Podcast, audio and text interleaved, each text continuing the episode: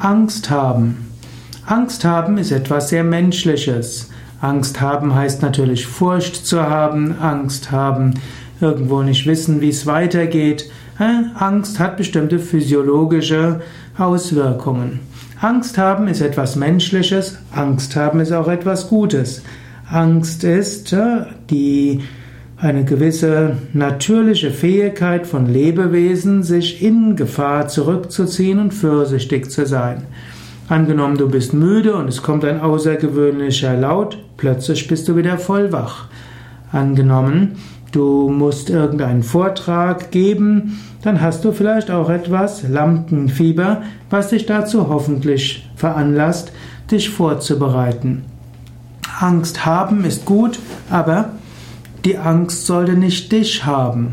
In diesem Sinn kannst du auch öfter sagen, ich habe die Angst. Vielleicht sogar fast so, ich habe die Angst. Nicht ich bin die Angst und auch nicht die Angst hat mich. Ich habe die Angst und ich kann sie auch wieder loswerden.